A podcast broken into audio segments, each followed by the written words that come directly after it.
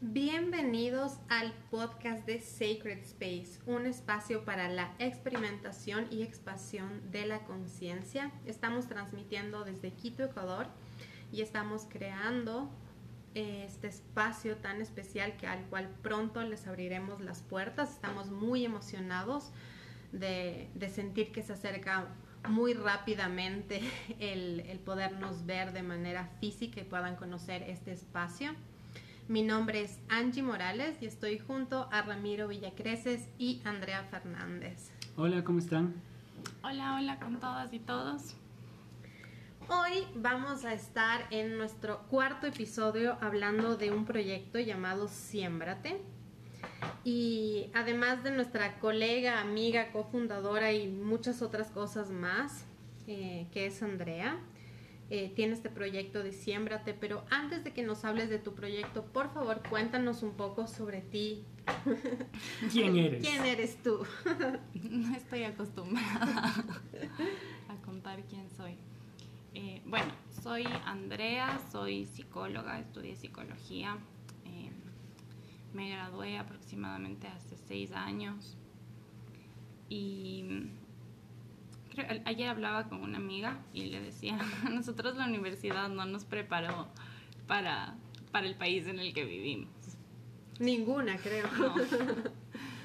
y ahorita con este tema de la pandemia, creo que ninguna, nada te pudo preparar para todo lo que hemos tenido que afrontar. la culpa, tanto. Pero em, empecé mi vida profesional como, digamos que afortunadamente creo, porque conseguí un trabajo pronto y estuve en un lugar donde aprendí mucho sobre terapia de juego. Yo trabajé con niños eh, y específicamente con ludoterapia durante un montón de tiempo y fue como una rama de la psicología que me enamoró porque era súper divertido, era súper diferente, yo podía aplicar como toda la creatividad, mientras más creativa era, mejor me iba en ese espacio. Eh, entonces creo que esa fue como la experiencia más importante que tuve después de la universidad, como este contacto con los niños y con el juego. Mm. Poco tiempo después eh, encontré otro trabajo que era como la cara opuesta de la moneda, más bien como un trabajo de oficina, burocrático, donde mi rol como psicóloga era mucho más administrativo, o sea, cambio de 160 grados. Y en ese momento yo me di cuenta que un poco como la idea que tenía la gente que me rodeaba de, qué trabajo era chévere o qué era que te vaya bien, no era la misma idea que tenía yo, eh, porque yo no la pasé bien en este segundo trabajo. Con más estructura. Ajá. Sí, eso creo que eso, eso es difícil para las personas muy creativas como el... Encasillarse. encasillarse es muy difícil. Fue súper difícil para mí y me quedé como en busca de la experiencia también, pero pero al poco tiempo también me fui de ese trabajo y ahí empezó a, a surgir la idea de que yo tenía que encontrar como algo menos tradicional o como una alternativa más creativa que se me haga más auténtica. Entonces volví a trabajar con niños y, y, volví a dedicarme a la terapia de juego y empecé a, a trabajar en mi práctica privada, como atender pacientes y ahora sí no solo niños, sino adultos y otras personas que me, que me permitieran también ganar experiencia en otras áreas. Eh, y un poco es a eso a lo que me he dedicado profesionalmente en, en este tiempo. Ese sería como un resumen. Bien, eso. Más o menos. Bien, y, y ahí, ahí entiendo como la parte de siémbrate como un proceso terapéutico, pero y la parte del siémbrate, o sea, tu relación con las plantas, esa, esa creo que también es un, un universo trascendental para, para tu proyecto. Creo que el, otro lado es que en medio de, de, esto que les cuento, para mí los espacios recreativos donde yo podía compartir tiempo conmigo misma o hacer cosas que me gusten, era en el jardín, en la naturaleza. Y creo que esto ha sido algo súper característico de mí desde que soy pequeña, porque yo he jugado en el jardín y con las plantas y como yendo a aventuras por el campo siempre. Y creo que fue un poco de eso lo que quedó en mí. Y, y para mí las plantas y estar en la naturaleza es un recurso gigante que tuvo un, un, momento como su rol más como hobby, como, como entretenimiento y poco a poco se me ocurrieron ideas en relación a eso. Y así nace Siémbrate. Siémbrate nace así. Em, Entonces, ¿qué es? Ahí la primera pregunta sería, ¿qué es Siémbrate? Entonces, Siémbrate es un proyecto eh, y un método terapéutico. Eh, como proyecto creo que busca promover justo el encuentro con la naturaleza como algo que puede ayudarnos en nuestra salud mental en general y en nuestra salud emocional, nuestras relaciones por otro lado. Eh, y como proceso precisamente plantea la posibilidad de que podamos profundizar en, en nuestras dificultades emocionales o solo de manera de autoconocimiento también, eh, junto con las plantas y la naturaleza, como una especie de terapia de juego con plantas y adultos. Pero este no es un método que es para niños, puede utilizarse con personas adultas también.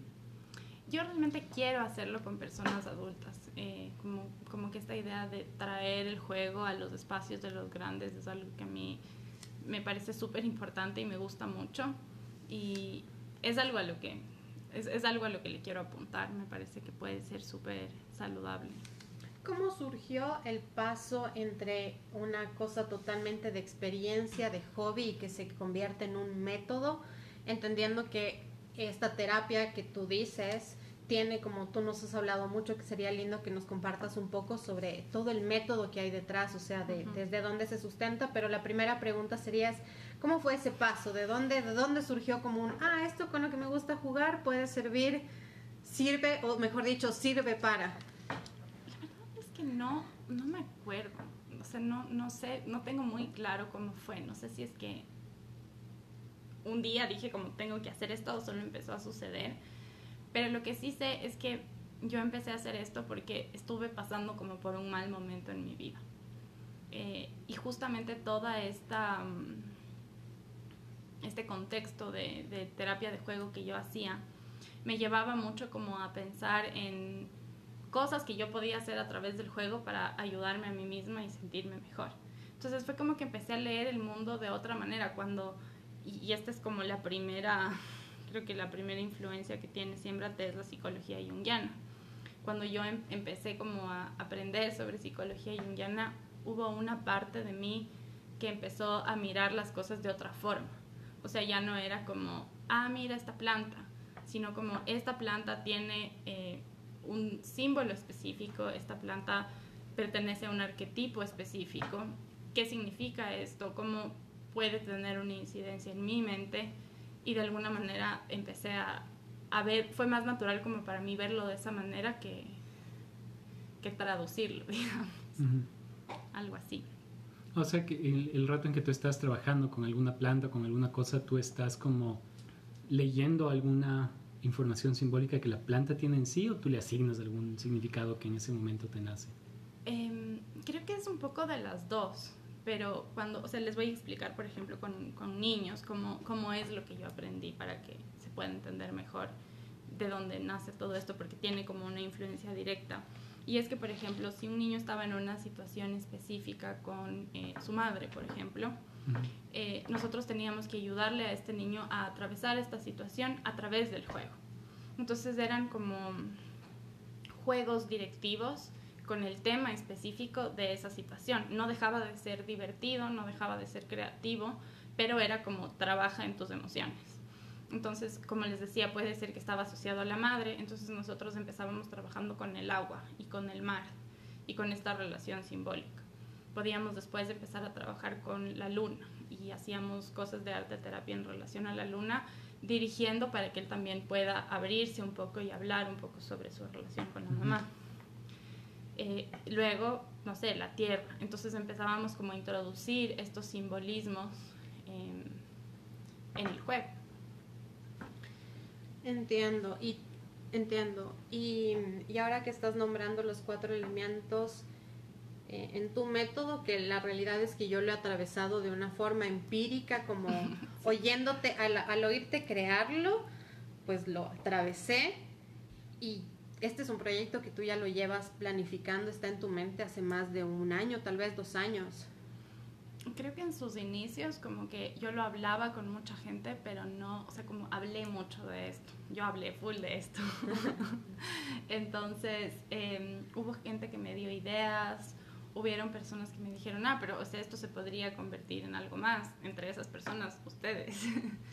Em, entonces, creo que también en contarle a la gente, a, a, otra amiga que tengo que es psicóloga, con quien hablamos mucho sobre esto, eh, igual. Entonces de esa manera empezó a convertirse como en algo un poco más sólido. Y recuerdo una vez que un amigo, yo le conté sobre esto y un amigo me dijo, es, es que la psicoterapia tiene que salir del espacio privado y tiene que ser como al acceso de las personas. Y eso me hizo tanto sentido cuando me lo dijo que fue como, sí, es cierto. O sea, del, del espacio privado él se refería como al consultorio, a la oficina, como ir a donde la gente esté. Exacto, como que la psicoterapia tiene que ir donde está la gente. Qué loco, pero a mí me da un montón de atención este, este tema del juego, porque debe ser difícil. Eso con niños de súper natural, porque los guaguas juegan espontáneamente, pero el tratar de que los grandes un poco se suelten y se metan en ese, como en ese mood de ponerse a jugar y de ensuciarse las manos y de hacer cosas, ¿es, es complicado? ¿Tú lo has visto difícil cuando has hecho el, el trabajo? Creo que hay algunas personas que son como más... Eh, como más expresivas o más espontáneas y es como, sí, vamos, vamos a ver qué pasa. He notado mucho que la gente dice como a mí se me muere todo o yo no sé de plantas. Eh, o, como, como que tal vez hay una manera correcta de hacerlo y eso es algo que a mí me gusta de Siembrate porque tal vez hay una manera correcta de hacer la parte teórica de, de simbología, pero eso no se preocupa la persona que está experimentando eso, porque meter las manos en la tierra de una manera correcta o tapar la semilla de una manera correcta no es tan estructurado, o sea, es como un poco más libre. O sea, más bien es un ejercicio para claro. eso, para la espontaneidad y para el dejarse ir para la persona que asiste. Claro. Y, y también creo que es soy una súper amante de las plantas y, y, una coleccionadora de suculentas. eh, y creo que hay algo muy hermoso en, en, parte de tu método y es que no es solo es que es espontáneo, sino que también está muy ligado a la parte intuitiva.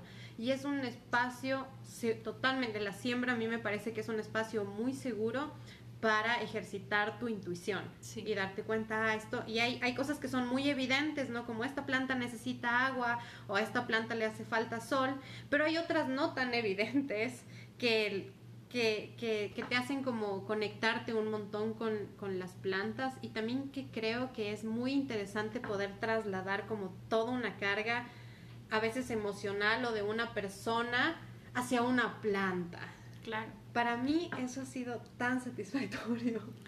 Y que además yo creo que es, o sea, un poquillo un poco como con lo que nos sucedió con Angie, que es que yo le conté, como ya les conté a todos, básicamente, eh, y ella lo empezó a hacer intuitivamente.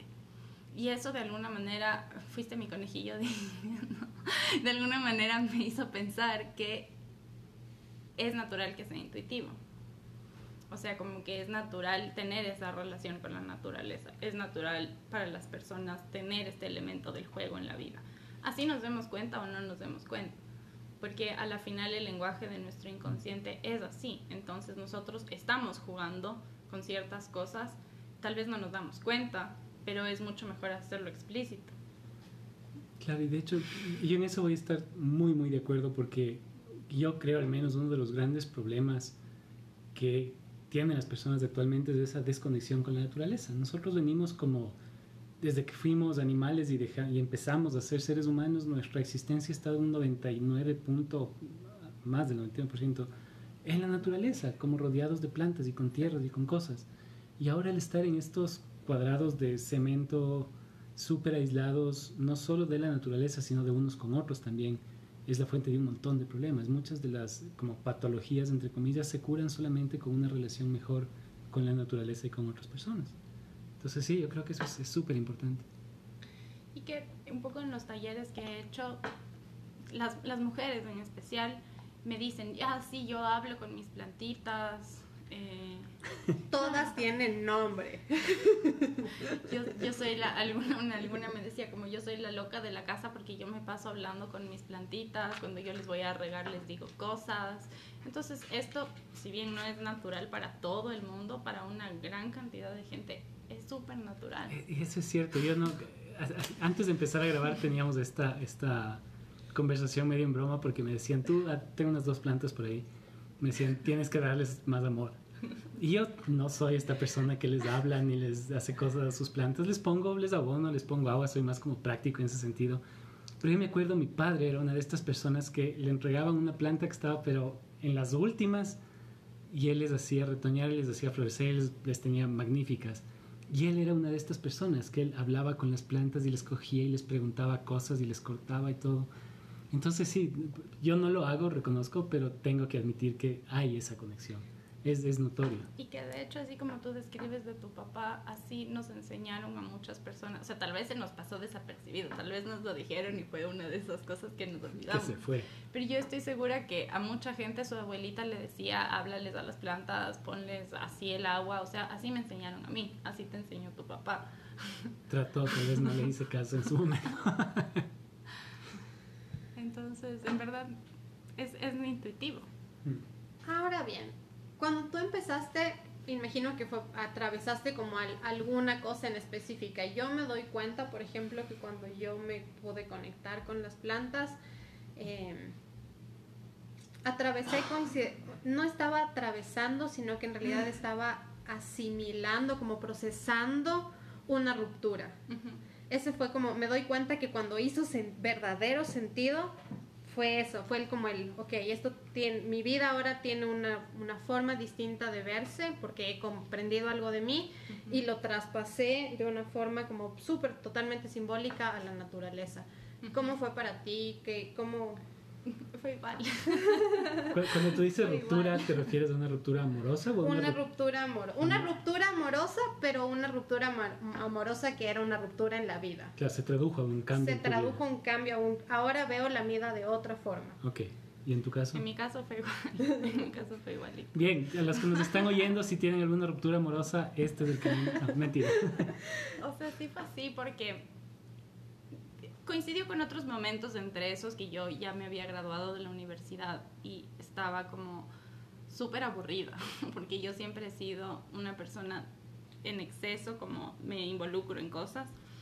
Y empecé a darme cuenta que tenía que dedicar, poner atención en el tiempo libre que yo tenía, porque si no ponía atención en ese exceso de tiempo libre que yo tenía, todo se iba a desestructurar. O sea, yo venía de, no sé, estar 12 años en el colegio, 5 años en la universidad.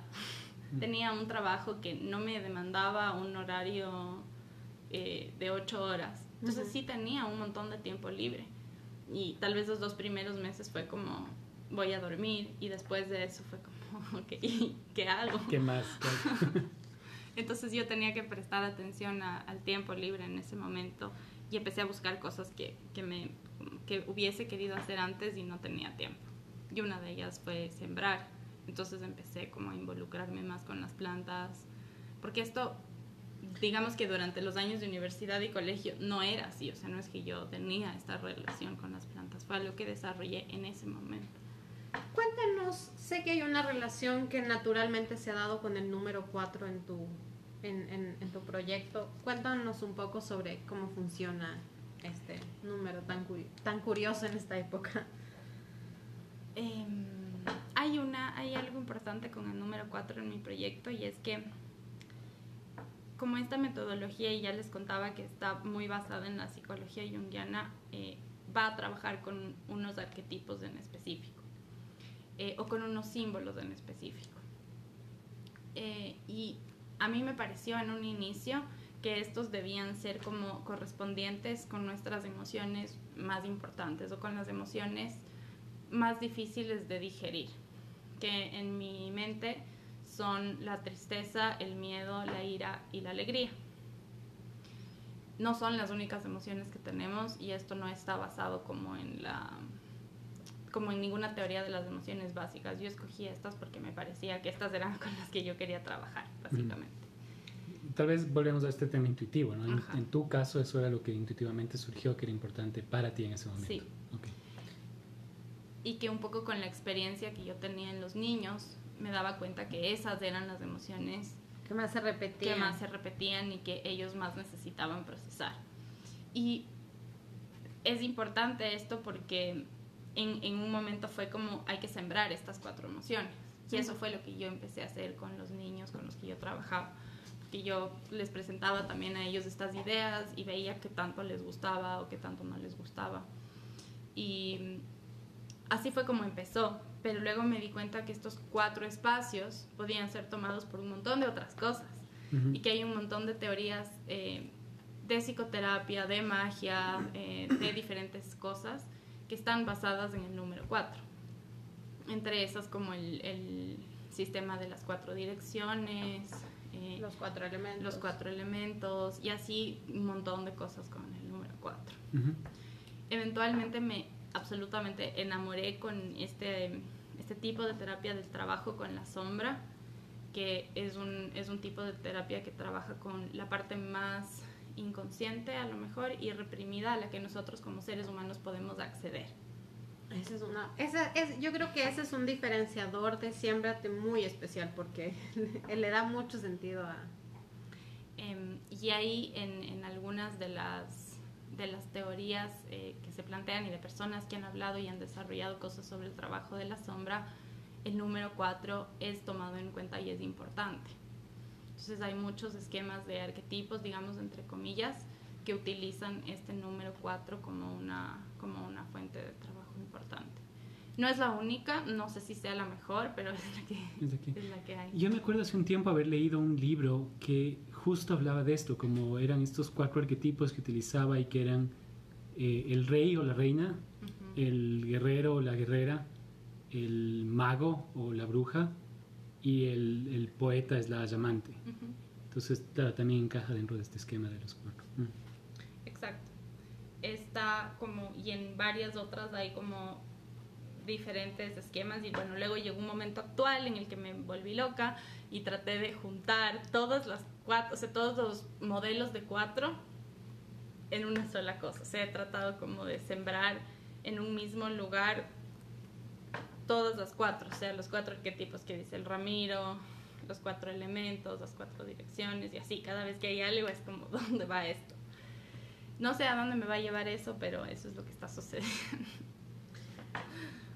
Para mí eso que tú describes como el sembrar todos esos cuatro en cada uno de los arquetipos, en mi caso, se ha convertido en mi oráculo. Yo sé que esto, lo que estoy diciendo, yo sé que es excesivamente como ya pasado de locos, pero para mí la terapia, el jugar, el tener un espacio para jugar en mi vida, se, y, creo que en la vida se convierte como en algo totalmente, eh, es totalmente sanador estar tiempo en la naturaleza, es totalmente sanador y creo que hay mucho valor en, en, el proyecto que tú tienes y me parece súper interesante esta visión que tienes de que las personas vengan y ahí puedes, creo que sería chévere que nos cuentes un poco cuál es el proyecto que tienes aquí dentro de Sacred Space.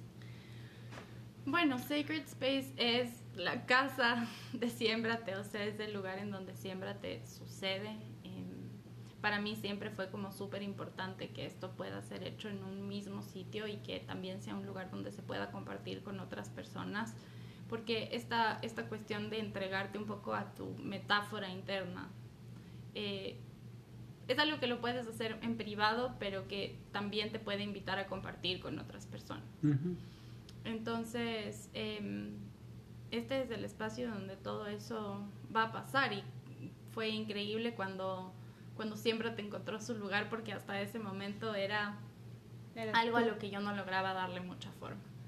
Entonces, el tener como un espacio donde la gente pueda venir, un lugar donde hay como mucha afinidad con mis ideas, eh, que también se ha retroalimentado de las suyas.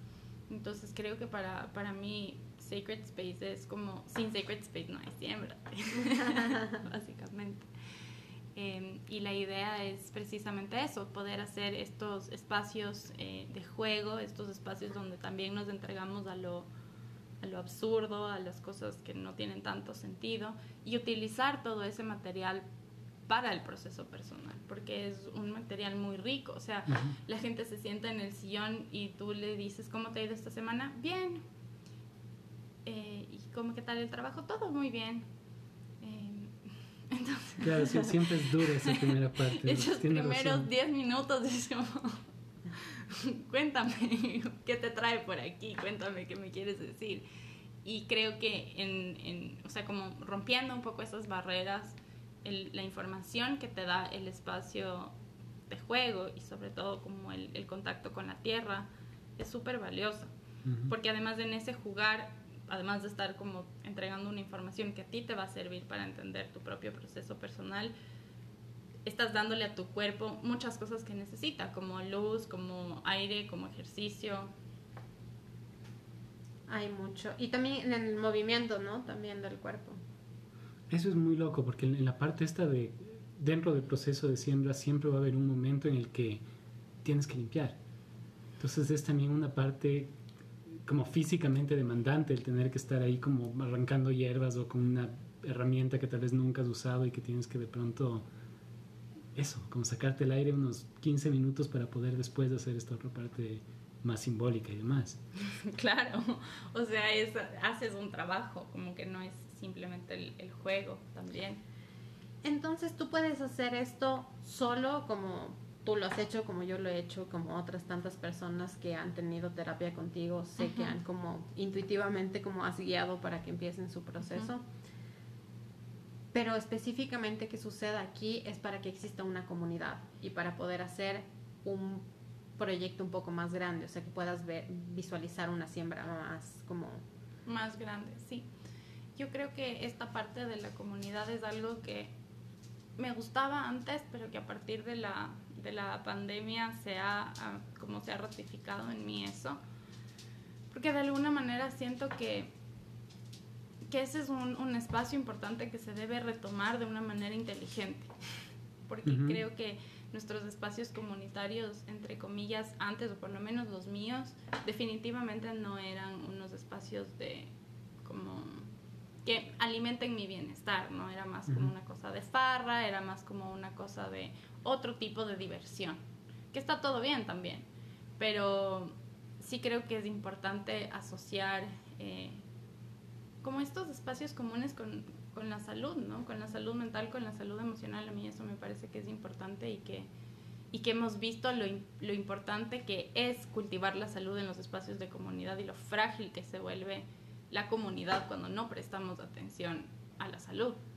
Claro, si no nos explica por qué tantos padres no han querido tanto a sus hijos, entre comillas, como creían después de esta pandemia, o matrimonios que, que han tambaleado mucho el, la, por la sobreconvivencia. Exacto. Claro. Entonces yo creo que eso sí es algo, algo que, que me parece súper lindo y que de hecho creo mucho que es, es, es un factor súper importante para recuperarse de cualquier situación, ya sea una patología o ya sea simplemente un, una crisis en la vida o una ruptura o cualquier dificultad. Es importante también como tener una red. Eh, y simplemente como el poder ver a otra persona atravesar por algo que tú también estás atravesando, ya es como todo bien. Therapy. Todo bien. sí, no estás solo. No estás solo y además el, el, el, estar el tiempo en la naturaleza termina siendo... Yo eso es algo que extrañé mucho cuando empezó todo esto y la, las pocos espacios que tenía eran las plantitas porque a mí me gusta más como vast naturaleza en su estado más vasto. Claro, a ti te gusta ir a las montañas. A las, más a las montañas pero porque es tan vasto, ahí te sientes tan diminuto frente, en eh, frente a las plantas que en cambio es como un, vínculo muy directo. Y cuando ahí se siembra una emoción, también el vínculo con esa emoción como que le das una cara. No es lo mismo decir Andrea o decir Ramiro que yo intentar visualizar mi tristeza. El como poderle poner una entidad. Darle unas características. Es, totalmente fantástico. Y siempre es algo que se puede hacer como solo uno a uno o es algo que está que funciona mejor en grupo? Em, Creo que se puede dar de las dos maneras. Eh, hay muchos espacios en la psicoterapia que son súper íntimos, entonces también es importante que, que, se contemple que igual van a haber como espacios uno a uno, porque de lo contrario hay ciertas cosas que no se pueden abrir. Pero sí sería importante como pensar que se potenciaría en grupo, creo yo. O sea, creo que en grupo sería algo que está potenciado. No es que individualmente no, pero en grupo puede ser más, más amplio. Creo que también es por el alcance, el que puedas, por ejemplo, tener el, parte de este proyecto, que es el, un, huerto que si todos vienen se convierte en un huerto comunitario. Claro. Eh, me parece que el, tener ese, ese tipo de experiencia es lo que en solo hacerlo en tu casa puede, me imagino que puede funcionar. Esto estoy hablando sin saber, estoy hablando como desde yo, como, como clienta, digamos. eh, hay un límite. En cambio, si bien es otro espacio, el hecho de moverte, el estar en aquí, que hay tanta naturaleza, específicamente Sacred Space en eso es, es un lugar especial porque es una cantidad de naturaleza que normalmente en la ciudad no tenemos. Pensando en ciudad, Quito, Quito, Ecuador, ¿no? O sea, no hay, si hay espacios verdes, sí tenemos arbolitos en nuestra ciudad, hay que también ser honestos, digamos que tenemos una gran vista, pero estar así como tenerla para tocarla, eh, no siempre se puede. Sí, de acuerdo. Y ese es un valor de este lugar en, particular, que no es que, y esto ya, el, como el, no es por venderlo, sino porque genuinamente deben darse por lo menos una, una, una experiencia, una visita a este lugar para que lo conozcan, eh, porque es un lugar muy especial. Sí. Y, ahorita que mencionabas de esto de, o sea, más o menos te ves siguiendo el hilo de que si puede ser en grupo, si puede ser individualmente. ¿Esto tiene algún planteamiento terapéutico específico entonces? Como si alguien, o sea, me refiero, la razón por la cual alguien podría querer eh, empezar un proceso de, de eh, necesariamente es porque tiene una como dirección terapéutica definida, como yo vengo porque quiero trabajar este tema en particular, ¿O puede ser algo más como explorativo, como para ver qué va saliendo? Sí, definitivamente puede darse desde las dos, desde las dos perspectivas. O sea, yo creo que eh, lo que es importante, y esta pregunta es súper buena porque hay, algo que es importante aclarar, y es que mucha gente viene con una demanda súper urgente. Como tengo este problema y quiero que se resuelva lo más rápido posible. Entonces, con este tipo de demandas surgen las preguntas de cuánto tiempo dura eh, y cuánto tiempo tiene que pasar hasta, o de qué manera se van a lograr alcanzar estos objetivos. Y yo comprendo perfectamente que hay ciertas necesidades que te llevan a buscar ese tipo de terapia, de terapia y que me parece que está súper bien también. Pero si es que realmente somos honestos, eh, como que la búsqueda de uno mismo o el encuentro con uno mismo o el proceso de autoconocimiento no se termina cuando un proceso terapéutico se termina. Y algo que para mí siempre es importante, es como que la gente pueda quedarse con una herramienta, con una cosa que aprendió que puede volver a aplicar si es que necesita volver a profundizar consigo mismo. Entonces creo que mm, puede funcionar de las dos maneras, pero tener esta apertura de ir viendo qué surge precisamente eh, es lo que hace del proceso mucho más rico. Incluso si ya se viene con una demanda específica, yo creo que esa sería como la actitud mental para empezar. Claro. Bien, lo que mal nos lleva a hoy, lo cual nos lleva a hoy en el que yo sé que tú estás preparando un taller eh, para que conozcan este espacio.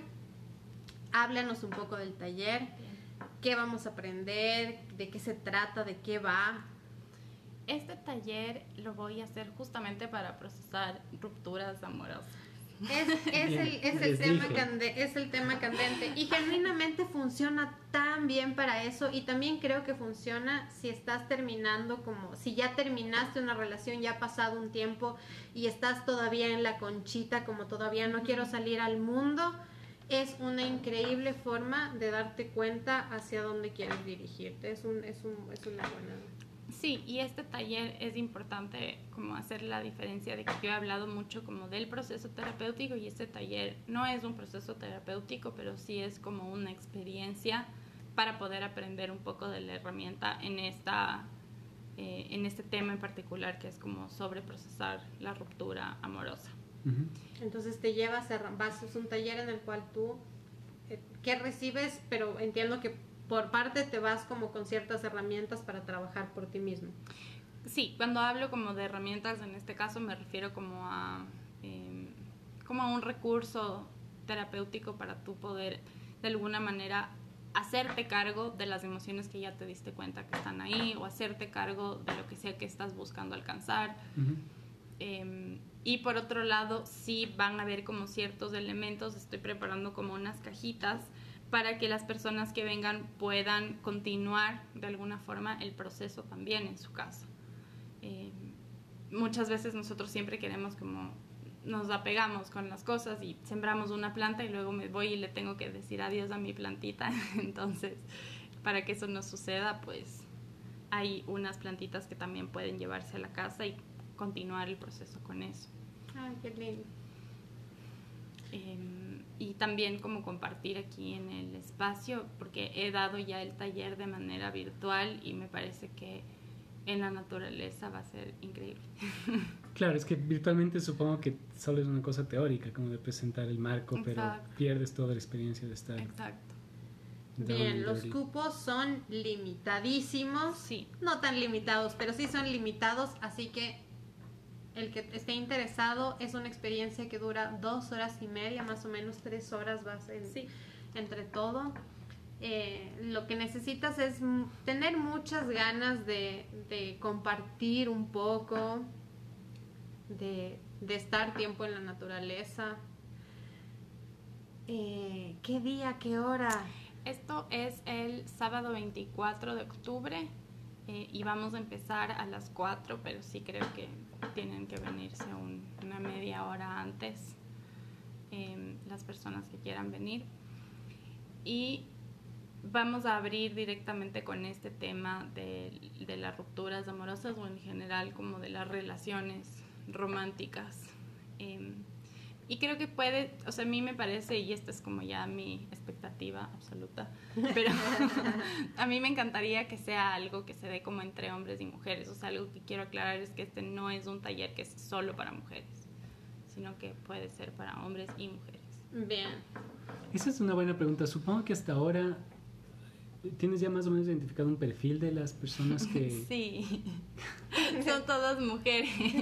Bien, pero eso es bueno, caballeros, pórtense pilas, aprovechen este tipo de cosas. Yo desde mi perspectiva como hombre sí puedo decir que el, no sé si enfrentarnos es la palabra correcta, pero el atravesar este tipo de experiencias que a veces se salen un poco de la zona de confort, son en verdad las que más terminan eh, como aportando. Eh, de la misma forma que para una mujer, por ejemplo, lo que más le va a aportar en ciertas áreas va a ser el confrontarse con estas actividades como más masculinas. Eh, estas actividades mucho más em, como de atender, ¿no es cierto?, a la tierra, a la planta, como de cuidar una plantita y demás, em, son las que más, más nos terminan enseñando. Es como que esa parte de energía femenina que nos falta un poco. Bien, bien, sí. todo, a todo eso sí. A todo sí. Muchas gracias por haber compartido con nosotros. Eh, si quieren saber más sobre Siémbrate, las redes sociales son... Son siembrate.es en Instagram. Eh, ya. Solo tiene un Instagram. Pero pueden escribirnos también por medio de Sacred Space. Eh, tenemos el mail eh, sacredspace.es.gmail.com o si no en Instagram igual, eh, sacredspace.es y les podemos poner también en contacto directamente con Andrea. Esto ha sido todo por hoy. Muchas gracias por compartir con nosotros, muchas gracias por, por, contarnos sobre esto y qué lindo proyecto, que te vaya increíble. Vengan, eh, que va a estar muy bueno y estos días que está haciendo un sol tan rico, tan lindo y las tardes están tan buenas, eh, aprovechemos. Es la próxima semana. Eh, nos vemos pronto. Prontísimo. De hecho, estén pendientes cuando oigan este podcast. Seguramente vamos a lanzar una promo únicamente por ese día para las, las personas que quieran venir a, al taller. Entonces van a estar oyendo esto y estén pilas para la promoción los que estén escuchando. Bien, y queremos dar un código de, un código que tienen que decir cuando estén, La cuando se suscriban. La palabra secreta. La palabra secreta va a ser ¿Qué palabra? La palabra secreta va a ser granadilla. Perfecto. Si ustedes quieren un descuento increíble en este taller, para inscribirse tienen que enviarnos la palabra granadilla.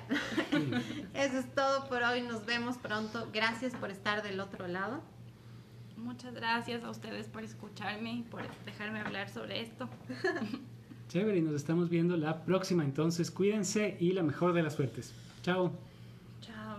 Esto fue Sacred Space desde Quito, Ecuador.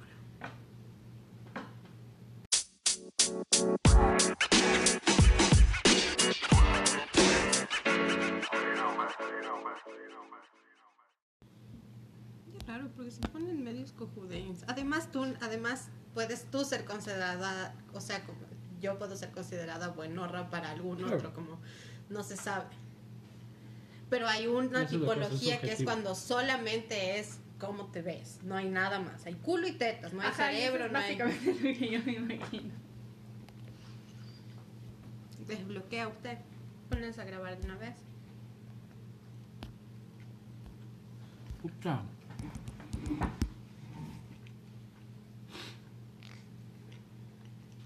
No sé por qué no está.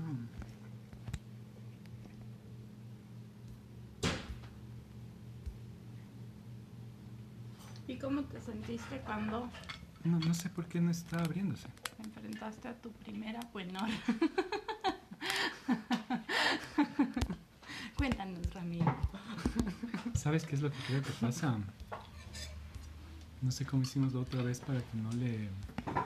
No le tope. Lo pusimos del otro lado. para abajo. No, lo dejamos ahí sujeto si no estoy mal. Me parece que, claro, es eso.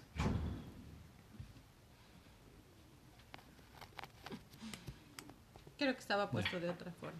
Esto es como más levantadito. Cuando esto se baja, el sensor se tapa y le detecta como que está boca abajo y le apaga la pantalla. Pero es solo cosa de subirle un poco. No, no te preocupes. Ya, Pídanle a Whitey que por favor. a wipe. A Whitey que por favor. Sea menos deliciosa. ¿Qué será? Pero ¿por qué suena aquí? Siempre suena, pero suena esto. Y se acaba y No, no.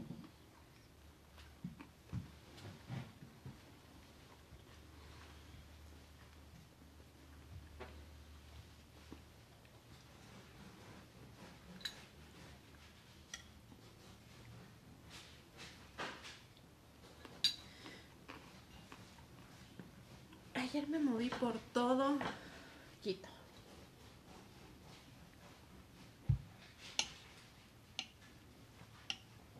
Así fue, no tenía que hacer como todo un, Todo un viaje. todo un recorrido así de extremo.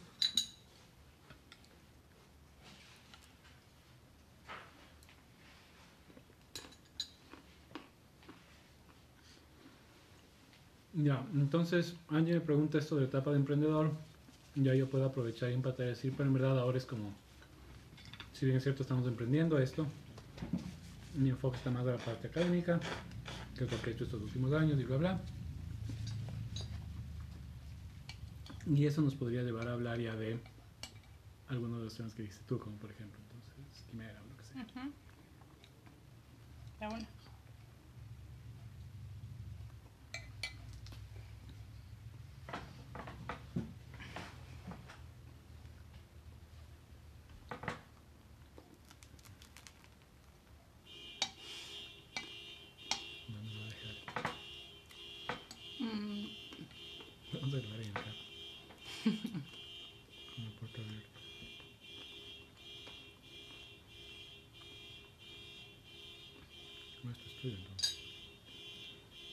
Ahí. creo que sí. Bueno, ¿y en qué casos caen estos tránsitos para ti, Angie? En la casa 7, que es la casa de las relaciones. O sea, todas las formas de vincularme son las que están puestas bajo la lupa. Como en cómo te vinculas con la gente. A mí me cae en la casa 10. ¿Y qué va? ¿De qué va? mm, de la profesión, la imagen pública. Mm, es la casa de Capricornio. Las Ya. cosas legales. ¿Cómo saben en qué casa les cae? ¿Dónde se ve? Tienes que ver en tu carta natal qué ca- en qué casa está Capricornio. ¿Te acuerdas que vimos? ¿En qué casa está Capricornio? La mía, eso es. La 2, creo. La casa 2 es la casa de la plata. A ver, el Sagitario es. No. Ah, no, claro, Capricornio, es casa 2. La casa del valor, cómo te valoras como, Valor. como el valor en general. Valor, dinero, arte también.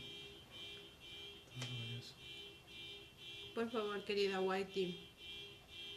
Yo siento que esto está terriblemente sonando a que no va a parar. Pero si apago la alarma, Vuelve a sonar después. va a volver a sonar. Tengamos paciencia. Sí, esto eso podemos seguir viendo ustedes. Y comiendo esta deliciosura, evidentemente. Sí, a mí me cae. Yo tengo mi medio cielo en Capricornio. Y eso aparentemente es como algo importante de hacia dónde te diriges en tu vida. Medio cielo. ¿Eso es casa 4 o 7? Mm, creo que 10. ¿No? No sé.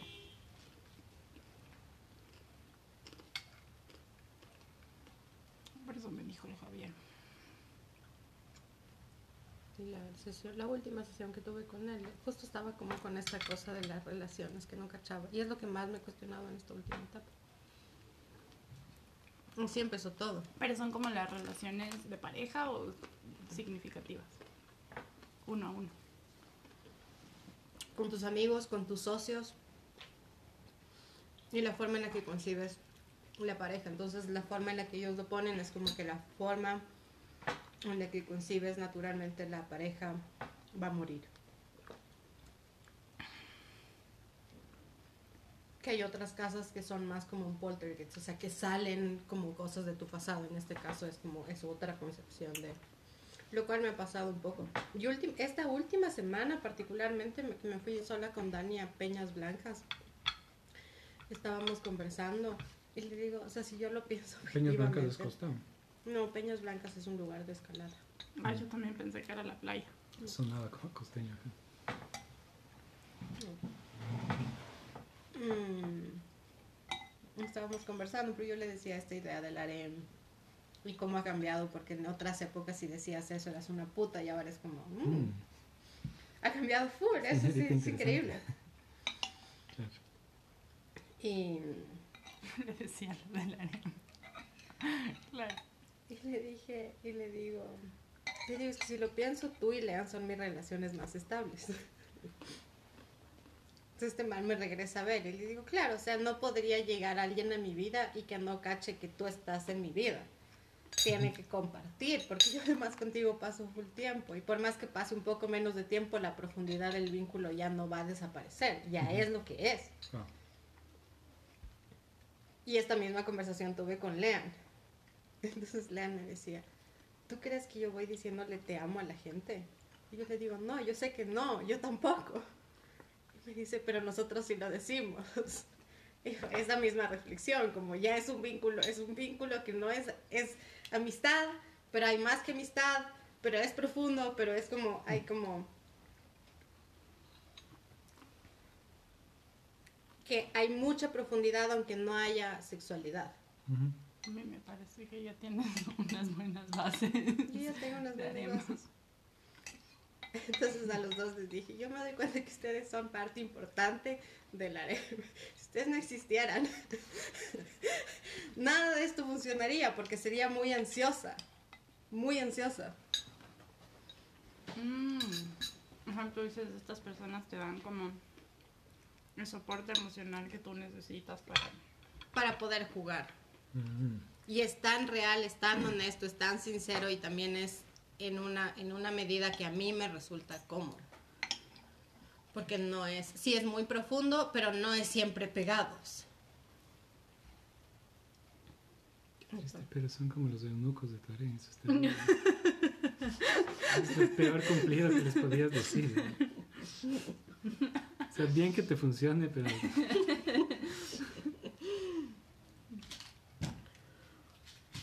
Qué triste. Yo me puse en mi papel de hombre que digan eso. Pero los dos, lo los dos lo aceptaron bien, los dos lo aceptaron bien.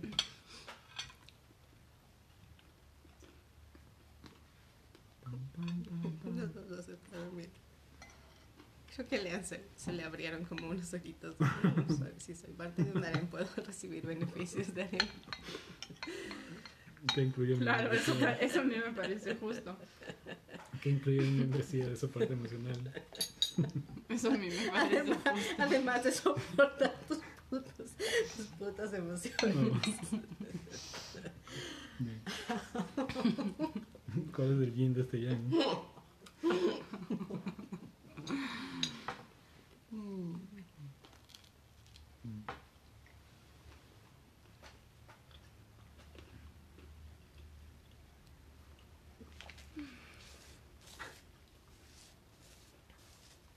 Bueno, Este, este man que te gusta, el chileno, hace este ejercicio que te hace unas preguntas en relación en dónde quedó tu casa. Y una de las preguntas que me hacía a mí era em, si has trabajado tu herida del abandono. Toda mi puta vida, pero ahora estoy entendiendo lo que estoy haciendo. No le he oído. No he querido. Es que la otra vez me dio fue la ansiedad. Mm. Si te da ansiedad, ¿no? Dije, no, ya. Pablito, Pablito, Pablo, ¿no? Estoy haciendo dos procesos terapéuticos, me estoy sacando la puta por estar bien. No pienso que ningún puto astrólogo me diga que mi vida se va a desmoronar.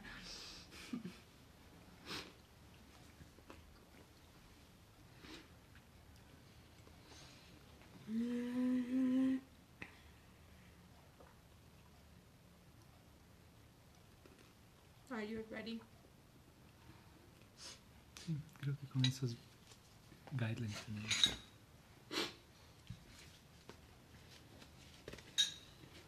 Qué cosa tan rica y grasosa. Y deliciosa. Viscoso, pero sabroso.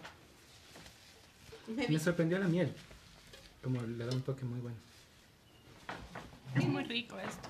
Es una deliciosura. La próxima compraré un camembert más grande.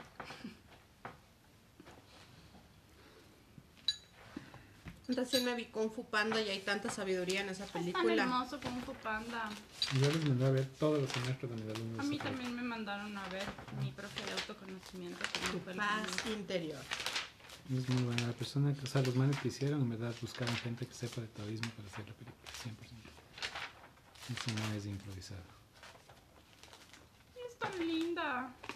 Me encanta la tigre. Ah, qué frío. Sí. Pasó? Ay, Dios mío. Vamos. De confundir el del año con la mía. También dejando sus huellas ahí en todas partes. Ya te pareces a tus amigas. Terrible.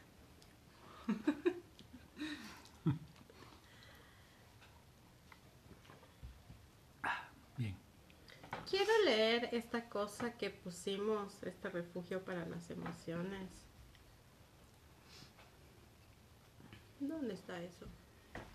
En Eso why? está en... What, How, Why, Why, How, What, ¿cómo se llama? Why, How, What. Ah, sí. No me acuerdo el orden, pero esas Sí, tres sí, ahí preguntas. son. está. Eso es Sacred Space, documentos, manejo interno, Marketing, creo. marketing. Ah, marketing. Y el fin de y acabo lo de... Acá. Lo de la cosita de branding de nosotros. Acá. La can me llené de motivación ese día que te mandé esa huevada y así como llegó, murió. Fue una pasión. Y diseño. una pasión que se consumió rápidamente. Escaleta Howard. Aquí estás. Este de. Ahora me toca. Acabo. no Tú puedes. ¿qué me toca? ¿Te parece que es full profundo y full patético al mismo tiempo? Como que la manera en la que concibe este man la condición humana es como.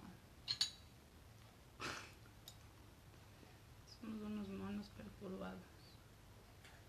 Somos unos monos. Somos. Sí, sí estoy de acuerdo con él, pero de todas maneras me cargo, o sea, que sea tan complejo y tan darky.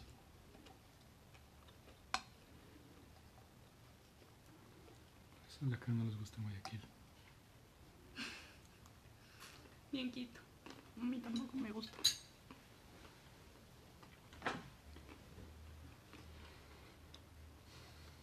Buenos días, buenas tardes o buenas noches. Bienvenidos al podcast de Sacred Space. Hoy estamos en el capítulo número 5 y vamos a presentarles a Ramiro Villacreces. En esta ocasión no voy a presentar a Sacred Space porque ya lo vamos a ir contando un poco aprovechando que estamos con, contigo, Ramiro. Bienvenidos.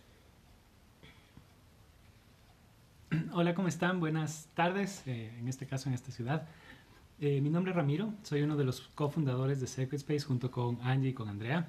Y ahora les vamos a estar contando eh, un poco de, de mí, de lo que hago, de lo que estamos empezando por acá y de los proyectos que tengo a nivel personal. Hola con todos y todas, yo soy Andre y estoy súper emocionada de este capítulo. Vamos a hablar un poquito sobre el proyecto de Ramiro que se llama Quimera Warriors y nos va a contar un poco más sobre su idea, de qué se trata y cómo todo esto empezó. Y a mí en lo personal me ha encantado esta idea desde el momento en el que la conocí. Y. Podemos retomar. ¿Le paró? No.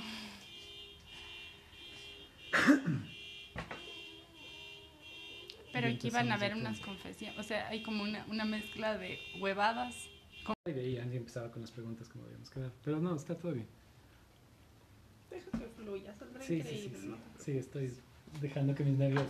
Además, las preguntas irán surgiendo. O sea, ve contando y, y- y irá surgiendo. Déjanos a nosotros hacerte Bien. las preguntas. Bien, bien. Toma tres. Buenos días, buenas tardes o buenas noches, dependiendo de cuándo y dónde nos estén escuchando. Bienvenidos al podcast de Sacred Space. Nosotros somos un espacio seguro para la experimentación y expansión de la conciencia, o como nos gusta decirlo a nosotros, somos un refugio para las emociones. Bienvenidos a este nuevo episodio. Ramiro, Andrea, bienvenidas. Hola con todas y con todos, yo soy Andre y en este episodio vamos a presentarle a Ramiro, uno de nuestros cofundadores, y particularmente nos va a hablar sobre su proyecto de Quimera Warriors. Él ya nos va a contar un poco de qué se trata, pero a mí en lo personal me parece una propuesta increíble, súper interesante y que además aporta algo muy, muy importante a la exploración de la conciencia, que es nuestro foco de atención aquí en Sacred Space. Eh, así que sin más que decir, ¿qué nos puedes contar sobre tu proyecto, Ramiro? Hola, ¿cómo están? Buenas tardes. Em, sí, bueno, mi nombre es Ramiro, ya como han escuchado, yo soy cofundador junto con Angie y Andrea de Sacred Space.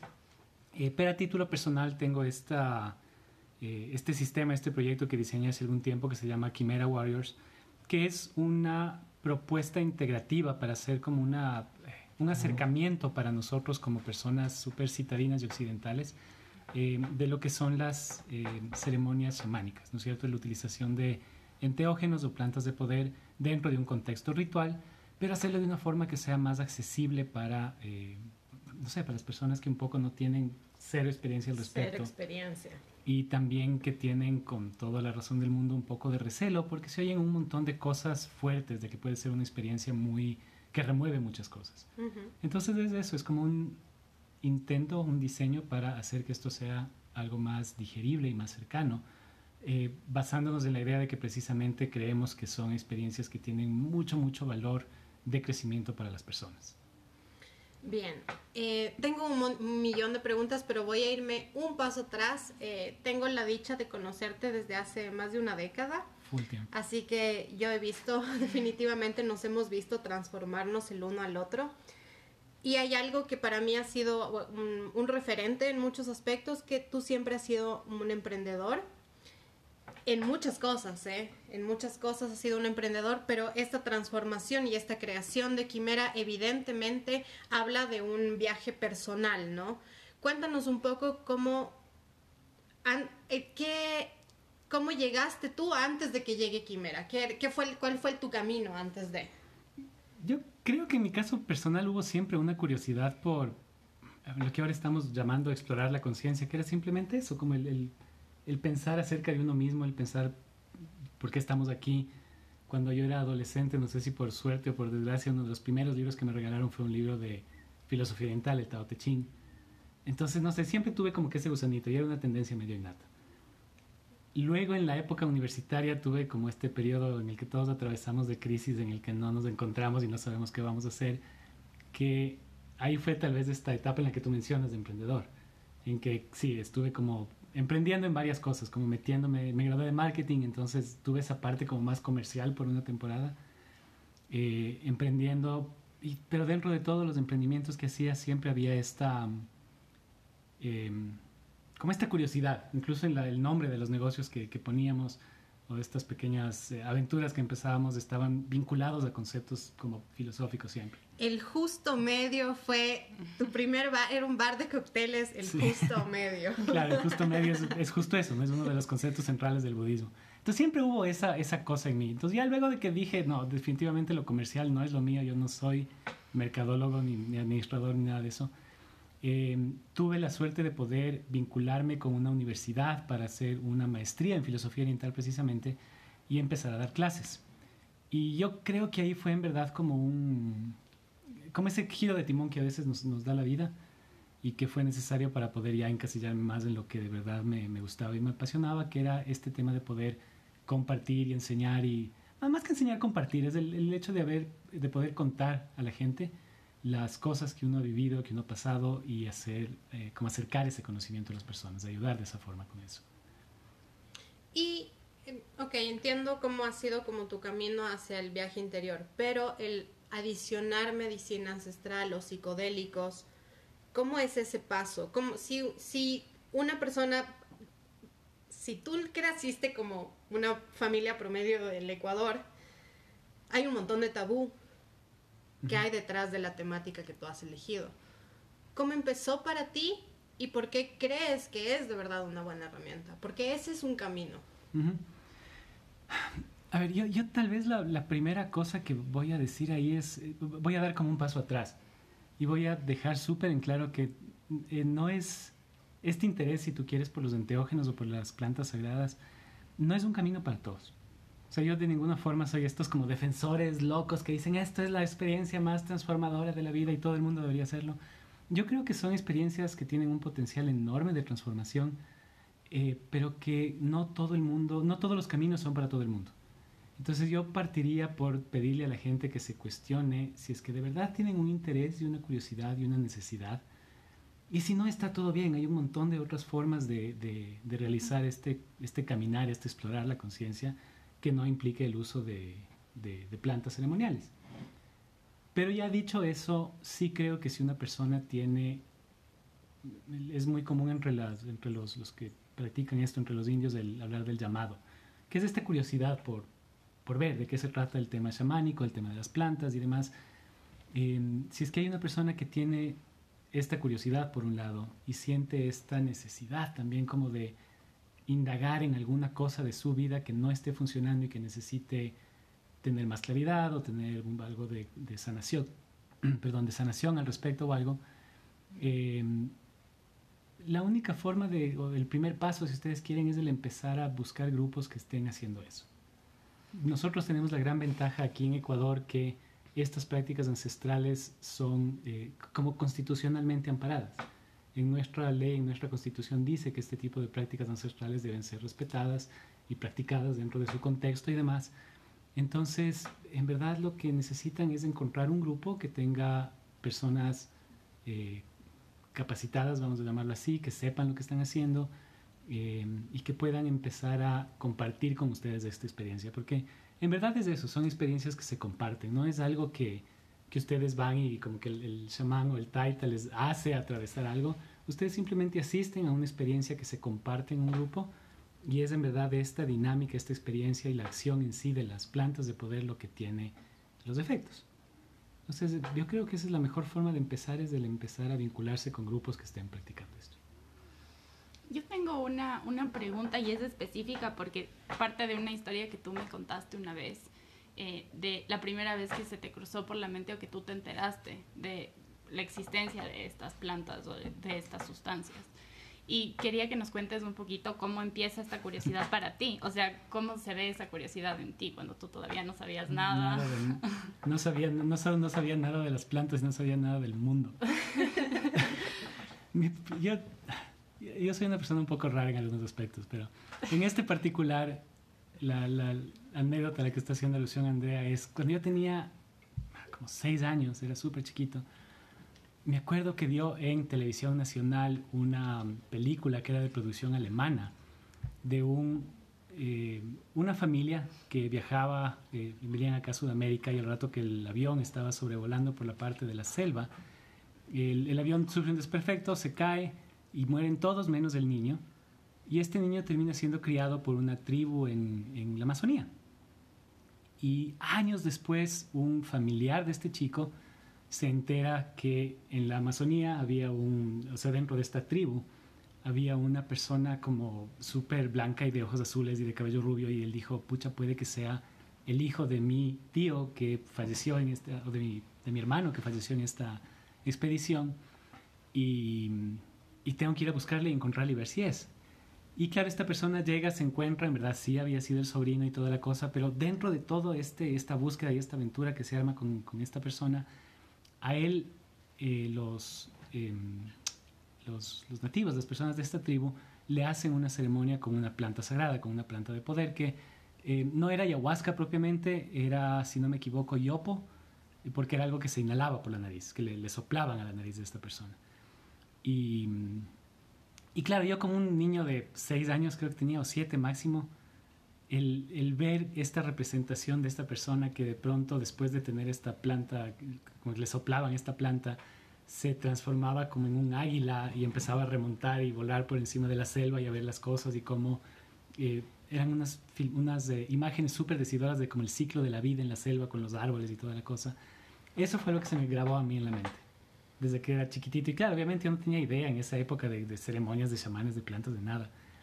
Pero se me quedó esa idea. Entonces, luego ya más grande, cuando estaba en el, en el colegio, eh, con una persona de la familia nos invitaron a una de estas ceremonias con una persona del oriente, de la selva, que había venido acá a la ciudad, y me llevaron. Pero obviamente yo era adolescente, entonces no tenía idea de nada igual, y fue una experiencia que no fue... No, no fue nada como revelador ni significativo, de hecho solo llegué, participé de la ceremonia y fue como, como nada, o sea, una experiencia medio pintoresca, pero nada más. Y luego hay un tercer momento que este sí fue, creo yo, el, definitivo, ya grande, tenía yo 30, 30, 31 años, que fue, creo yo, como muchas personas en un momento de fondo de la vida en la que estaba mal eh, en muchos aspectos, como mal en el tema laboral, estaba mal en el tema económico, había recién terminado una relación que tuve en esta temporada. Y usualmente esos momentos súper oscuros son los que más problemas nos dan. Son también los que nos motivan a buscar más eh, soluciones y más alternativas. Y ahí un amigo me dijo como, hoy estoy yendo donde un grupo de, eh, nuevamente un grupo de, de, de, taitas que están viniendo del oriente, están haciendo ceremonias. Vamos, te veo ya que estás mal no sé cuántos meses porque había estado ya full tiempo. Y vamos a que hagas una ceremonia y veamos si te ayuda. Y ese fue como un punto de quiebre para mí. Fue el, el, esa ceremonia, el haber salido de esa ceremonia y de ese compartir con estas personas. Fue un grupo con el que yo estuve vinculado como un año y pico, casi dos, eh, haciendo periódicamente ceremonias con ellos. Y ahí fue que en verdad tuve como este enamorarme, si tú quieres, de, de esta, de, este mundo. ¿no? ¿Y qué fue lo que cambió? Como en, porque tú nombras esto como la experiencia que te hizo realmente entender o formar un vínculo eh, con este tipo de experiencias y qué fue lo que cambió para ti después de eso que tuviste. Yo creo que la... Nuevamente es una frase que puede ser un poco trillada eh, en este momento ya actual el hablar de expandir la conciencia, pero yo creo que fue eso. O sea, en, en mi caso particular, en este momento que les cuento, yo había ya agotado todas las capacidades que con mi forma de ser, con mi conocimiento, con mi maestría, con mis herramientas en pocas tenía y no lograba salir de ese lugar oscuro en el que estaba. Y fue como una cosa de después de una noche de tener una de estas experiencias al día siguiente, había un mundo nuevo delante mío, y no me refiero a un mundo nuevo en el sentido de, de, lo que puedan imaginarse como de colores o de visiones o de mucho menos, sino simplemente de un montón de posibilidades, de opciones nuevas que antes yo ni siquiera me había podido imaginar. Y desde mi perspectiva, la conciencia yo le defino como la capacidad que tenemos de poner nuestra atención en algo. O sea, si es que yo le digo a una persona, toma conciencia de el material del sillón en el que está sentado, lo que estamos haciendo es eso, es voy a poner mi atención en esta cosa, en este objeto, en lo que sea. Entonces, el expandir la conciencia es eso. A veces estamos nosotros en una situación que se vuelve tan cercana a nosotros que no vemos una salida, no vemos una alternativa. Y este tipo de experiencias tienen esta facultad sorprendente de darnos nuevas luces, de darnos nuevas ideas, de darnos nuevas perspectivas que antes, tal vez si lo hubiéramos querido hacer sin esta herramienta, eh, nos hubiera tomado quién sabe cuánto tiempo más o posiblemente nunca hubiéramos llegado. Entonces yo soy un convencido de, del valor de esto porque lo he visto no solo en mí, sino con la gente con la que atravesamos igual en esos momentos por estas experiencias y posteriormente cuando ya estaba yo también como ayudando a personas a través de estos procesos, ver los cambios que tenían. Las recuperaciones eran como sorprendentes, es muy, muy loco. Es muy profundo. Sí, es súper profundo. Y ay, entonces tuviste que tener el camino de ser un aprendiz a convertirte en un maestro.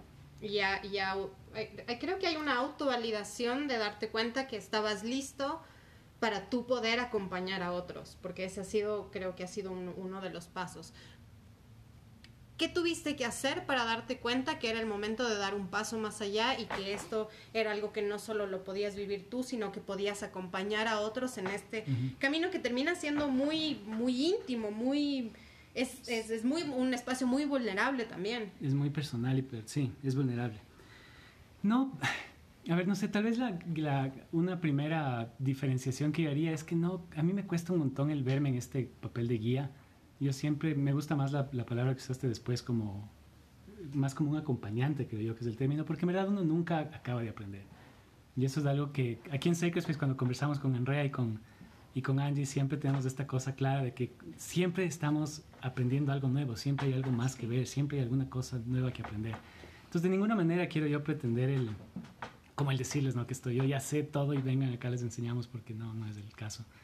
Pero creo yo que la como que cuál fue el factor decisivo para ya sentir que estaba listo tengo que reconocer que no es algo que vino de mí yo seguía yendo como un asistente normal y común donde el grupo este que les cuento con, con el que estaba eh, vinculado y, y yo estaba contento porque era como un grupo de de, de, soporte hasta cierto punto uh -huh. y con el que estaba aprendiendo un montón de cosas y con el que había un compartir muy rico en muchos otros aspectos uh -huh. que eh, me enriquecía de formas en que la vida de la ciudad no lo hacía.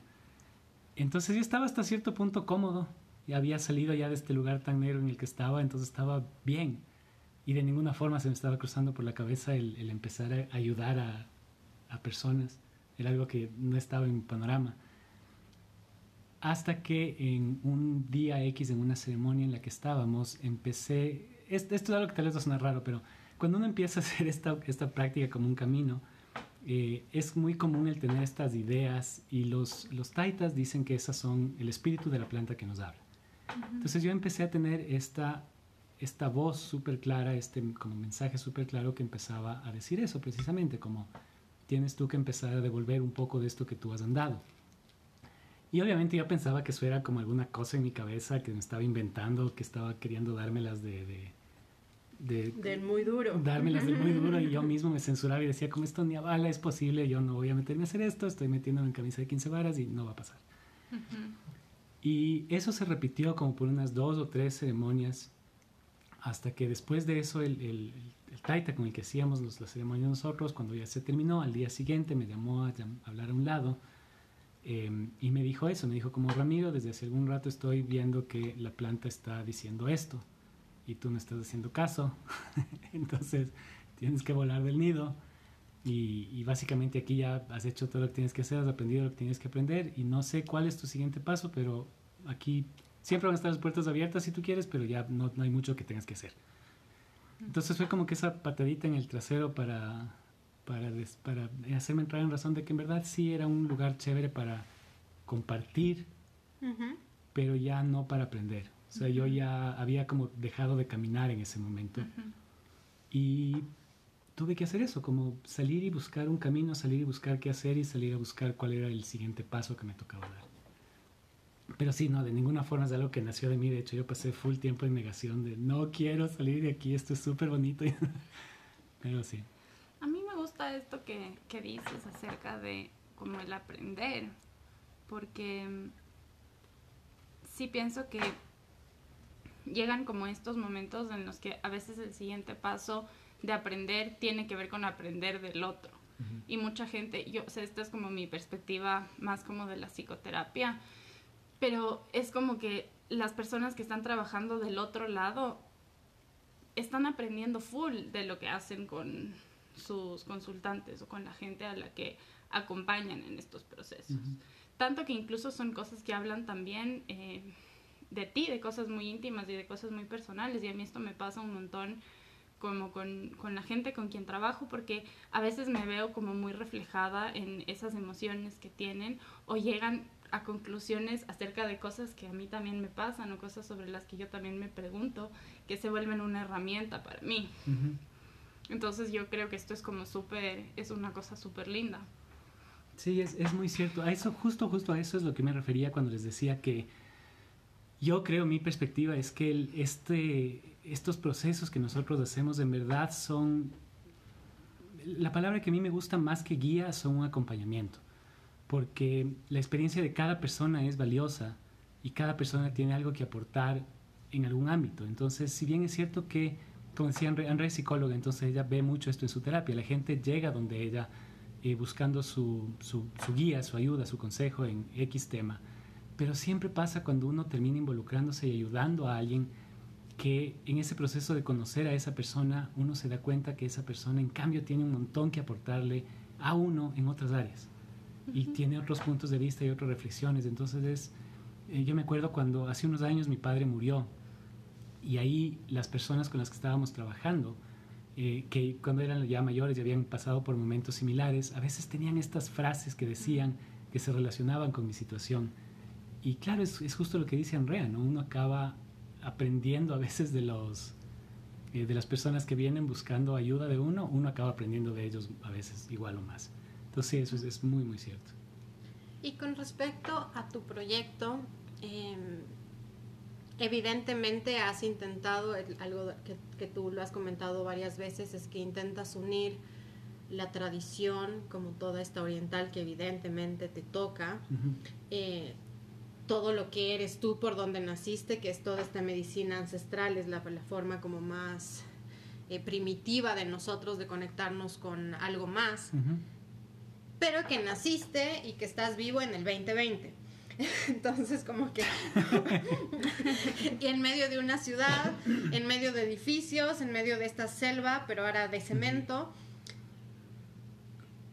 ¿Cómo fuiste uniendo estas piezas para crear esto que es Quimera? Pero específicamente quiero que nos hables sobre las armonizaciones porque creo que ahí es donde tú lograste unir estas tres cosas muy importantes en, un, en una experiencia. Cuéntanos un poco de eso, porque creo que esa es una, para el que nunca lo ha hecho y le da algo de curiosidad, pero tampoco es que quiere irse y meterse con los taitas. ¿Cómo funciona?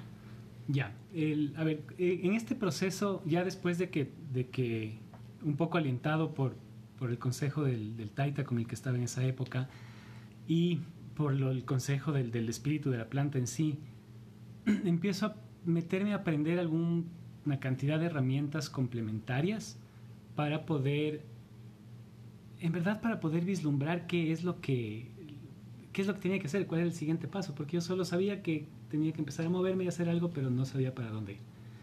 Entonces, en todo ese caminar, obviamente terminé mi maestría, eso creo yo que siempre ha sido uno de los pilares fundamentales en mi concepción del mundo, es la filosofía oriental, es algo a lo que le tengo mucho, mucho cariño.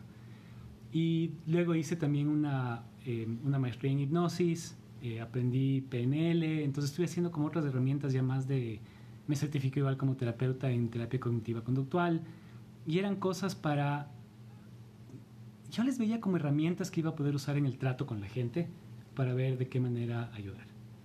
Pero igual dentro de ese, de ese andar y de ese caminar y toda la cosa, eh, en un momento, en un punto tuve que reconocer que había un montón de ideas y de cosas que quería hacer y para las que simplemente no tenía el conocimiento, no tenía el tiempo, no tenía la plata a veces para poder estudiar, o sea, solo habían cosas en las que yo solo no podía solventar. Y una de esas cosas que es lo que mencionas Angie es este tema de las armonizaciones. Uno de los componentes más importantes que hay dentro de una ceremonia es la parte, a falta de un mejor término, vamos a llamarle la parte vibracional. Entonces, una vibración puede ser el canto de los taitas, por ejemplo, pero también puede ser cualquier otro tipo de música o de sonido o de cosa que se use.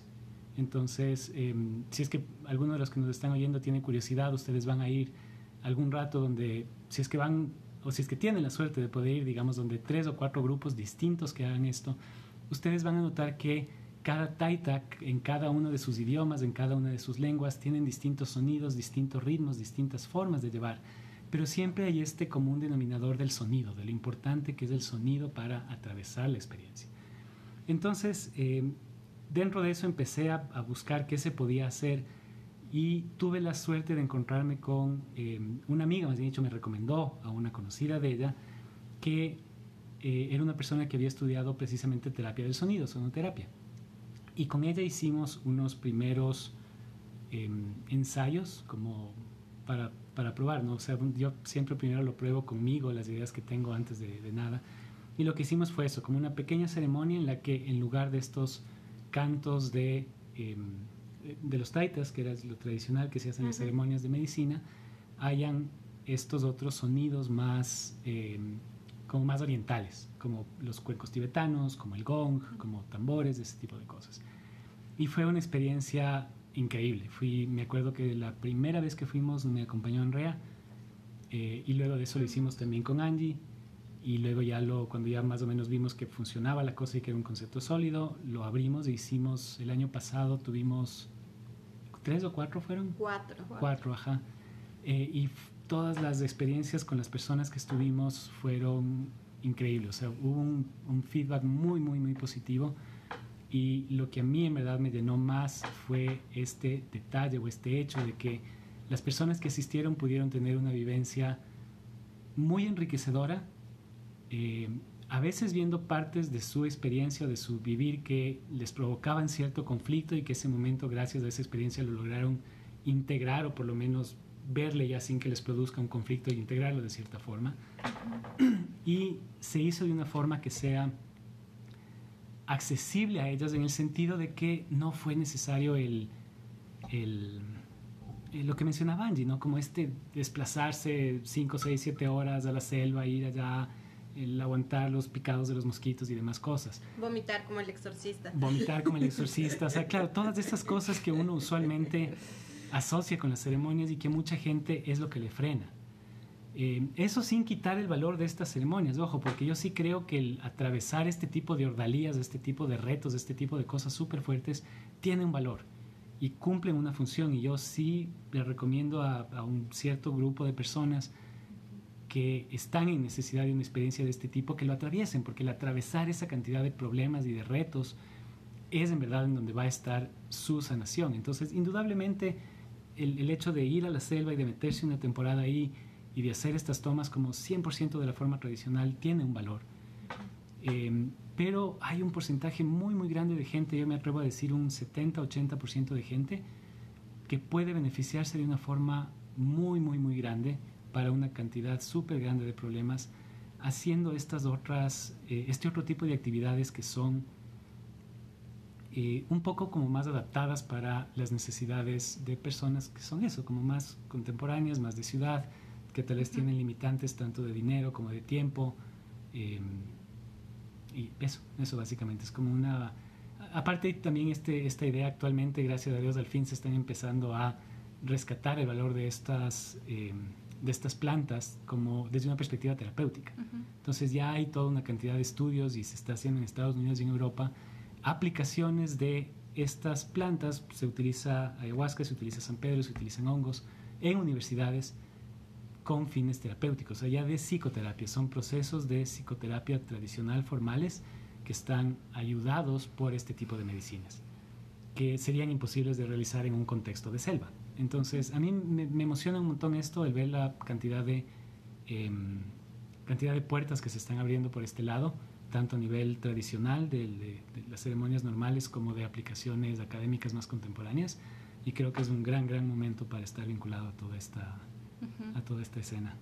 Yo creo que esto es súper interesante y un poco como desde la perspectiva de lo que yo he podido ver, eh, en realidad es cuando tú estás haciendo psicoterapia específicamente con una persona, tú puedes confrontarle con ciertas ideas y puedes como hacer el papel de que esta persona tal vez mire ciertas cosas que no se, que no se pueden ver a simple vista porque está como sumergido en su perspectiva pero llega un momento en el que la gente naturalmente empieza a resistir cosas que chocan con sus creencias. Y en ese momento la psicoterapia se vuelve, eh, o su rango o su campo de acción se, se vuelve limitado, en la medida en cuánto se puede confrontar estas creencias uno con un, con un paciente. Y claro que ahora eh, te ofrece un montón de herramientas que podrían llevarle a la persona a hacer esa confrontación, pero lo que tú dices es cierto, este tipo de experiencias eh, aceleran ese proceso y te llevan a lugares que de lo contrario pudiste haber llegado, pero te iba a tomar como mucho más tiempo. Porque es muy difícil hacer el ejercicio como de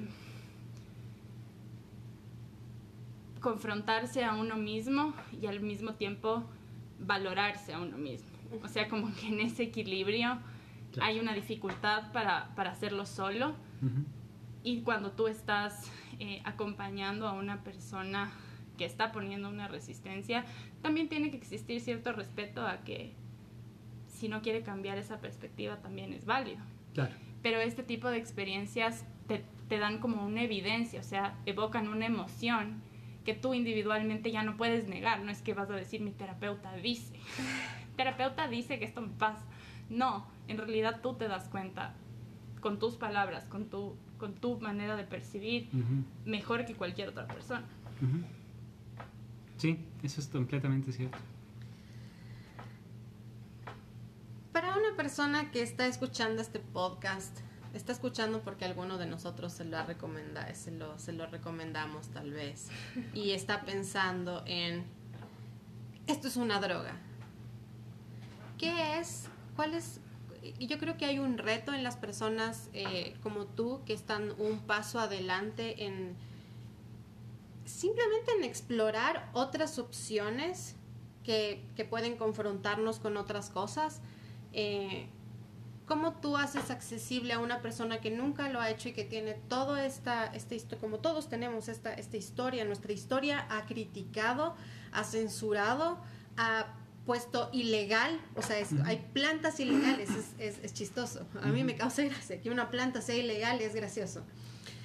Eh, para alguien que concibe esto como una droga, ¿cuál, y, ¿cuál, es la, ¿cuál es la explicación más simple para esto? ¿Dónde está el puente? ¿Dónde está el puente?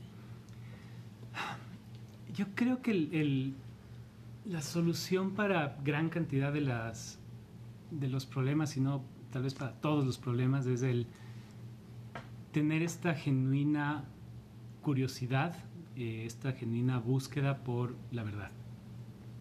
para mí la verdad es eh, lo que motiva muchas de las, de las decisiones que se deben tomar. Y en este caso, eh, hay una de las formas en las que yo puedo ver dónde hay algún tipo de como de que la verdad no está clara es cuando hay estas contradicciones en los argumentos. Entonces, por ejemplo, si es que ante una postura tienes un grupo de gente que te dice lo peor de algo y tienes otro grupo de gente que te dice lo mejor de algo, eso muy posiblemente significa que ninguno de los dos grupos está en la verdad y que la verdad está en algún otro lugar. Y ahí es tarea de cada persona el buscar cuál es esa verdad. El justo medio. El justo medio, que es, creo yo que por ahí va la cosa. Entonces, en este tema particular de las sustancias, es muy común que cuando hay estas posturas súper parcializadas, como las que tú mencionas, se hagan también una cantidad muy grande de generalizaciones y de como términos paraguas, como las drogas son malas.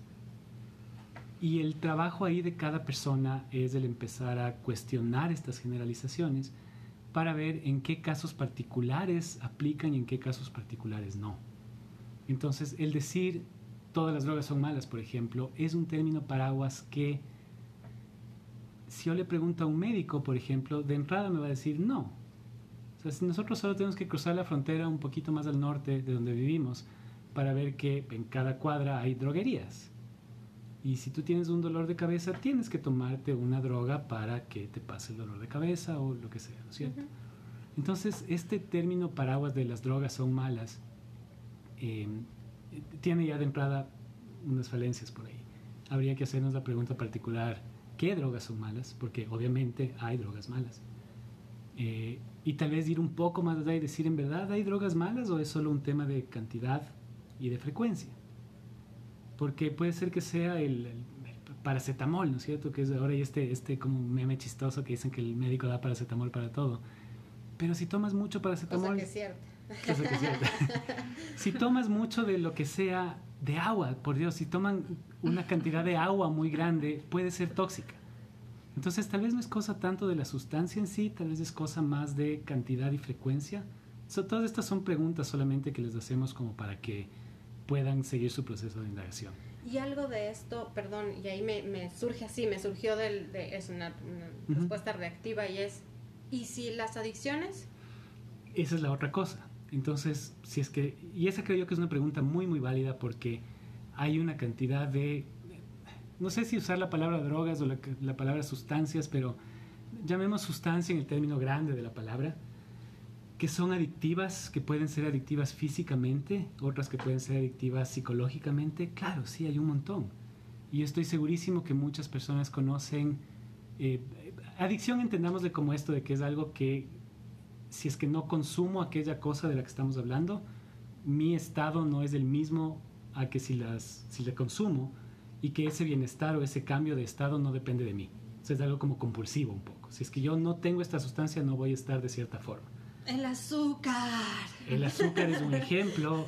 El café es otro. Yo conozco un montón de, amigos y familiares que si no tienen su primer café de la mañana, no están tan bien como si no lo tuvieran. El alcohol. El alcohol. ¿Es cierto? ¿Cuántas personas conocen ustedes que puedan salir a una fiesta y bailar? Y, bueno, cuando se podía salir a fiestas y bailar y todo. Eh, y hacer toda la cosa con o sin trago de la misma manera. Entonces sí hay cierto que hay una cantidad de dependencias, no hablemos de adicciones si quieren, hablemos de dependencias en un término un poco más amplio, em, pero las como drogas químicas fuertes no son las únicas, entonces dentro de este proceso de tratar de llegar a la verdad, es necesario empezar también a cuestionarnos eso, como ¿será que yo, eh, como que hay sustancias a las que yo puedo ser adicto? independientemente de que sean plantas o sean de una casa farmacéutica o de que vendan en el supermercado, Em, y claro, sí hay ese riesgo. Y ahí el siguiente paso tal vez sería, ok, pero si estoy teniendo yo un interés por empezar a hacer ceremonias de San Pedro, por ejemplo, o de ayahuasca o de lo que sea, buscar en la literatura, porque hay un montón de estudios, sí, sí hay estudios al respecto, que dicen, el DMT de la ayahuasca o la psilocibina de los hongos o la mescalina del San Pedro tienen un potencial adictivo, generan dependencia física, eh, hay algún tipo de evidencia que nos indique hacia un tipo de dependencia emocional hacia esa sustancia. Eh, otro elemento que creo yo que es clave, importante en esta búsqueda de la verdad, no es el, solo el hecho de la adicción a la sustancia, sino de cuáles son los potenciales efectos adversos que puede tener, porque nuevamente, si estamos hablando de una sustancia, no toda sustancia es buena para todo el mundo, no toda práctica es buena para todo el mundo. Hay gente a la que eh, defiende a capa de espada, por ejemplo, el hacer meditación vipassana. Hay personas a las que nunca les va a funcionar la meditación vipassana. Hay gente a la que tiene afición, no afición, sino afinidad, perdón, por la... No sé, ¿cuál es alguna práctica que hayan hecho que les haya La gustado? misma psicoterapia, o sea, yo creo que incluso eh, hay como psico- hay personas, terapeutas con las que te va súper bien o una rama terapéutica con la que te va súper bien y funciona para ti y en cambio hay otras herramientas que no funcionan porque en verdad decirle a alguien como esto es estandarizado y funciona para todo el mundo es mentirle a la gente porque eso no es así, o sea, ni siquiera en cosas más ortodoxas, entre comillas, como eh, una psicoterapia tradicional, no todas las herramientas funcionan para todas las personas. Claro, entonces en, en este proceso es como que vas pelando la cebolla. Entonces empiezas por una parte más exterior, como les decía, como de analizar eso, como toda droga es mala, bueno, tal vez no, nos mandamos drogas todo el tiempo, unas legales, otras menos, entonces tal vez esa no es, ahí por ahí no está la verdad. Entonces profundizas un poco más y dices, ok, entonces ¿de qué drogas estoy hablando? Tal vez estoy hablando de plantas, ok, plantas en qué concepto, qué tipo de plantas, qué evidencia hay al respecto, hay estudios que avalan eso o que no avalan eso. Hay grupos, otra cosa, si es que tienes un grupo tribal que lleva usando una planta por 500 años, puedes tener una certeza bastante alta de que no es adictivo. Sí, No, es, es así. Lo que me lleva, a la- eh, entiendo, en- creo que el, el- el punto está claro. En- dentro de Quimera y dentro de, tu, dentro de tus métodos, ¿cuáles son las medicinas que, que tú eliges para, para hacer esta exploración? De todas las, entendiendo que hay muchas que puedes, tienes que investigar y todo eso, ¿cuáles son las que tú usas? Y en el caso de las armonizaciones que nos contaste un poco, ¿cómo funciona en sí? Ujú. eh, ¿Hay sonido? ¿Hay plantas? ¿Cómo funciona? Cuéntanos un poco Ya. de eso. Como, como les contaba al inicio, Quimera eh, nace como un poco esta, o parte de la, de la forma fundamental en la, que, en la que se concibe Quimera es como esta idea de unir personas que tienen distintas habilidades y distintas herramientas. Eh, y de hecho, la- a ver, un poco tal vez ahí les puedo hablar de la quimera. La quimera es eso, la quimera es un animal mitológico, ¿no es cierto? Que es como varios animales fusionados en uno. Que la, la- y hay varios, hay un montón de tipos. Por ejemplo, el, el grifo es un- una variedad de quimera, ¿no es cierto? Este cuerpo de león con cabeza de águila y que tiene alas y demás. Entonces, todas estas mezclas de distintos animales que forman un animal nuevo es una quimera. Y la razón por la cual esto se llama quimera es por eso, porque juntamos varias cosas, varias disciplinas, varias personas para obtener una, un tercer nuevo producto, si tú quieres, una tercera nueva cosa.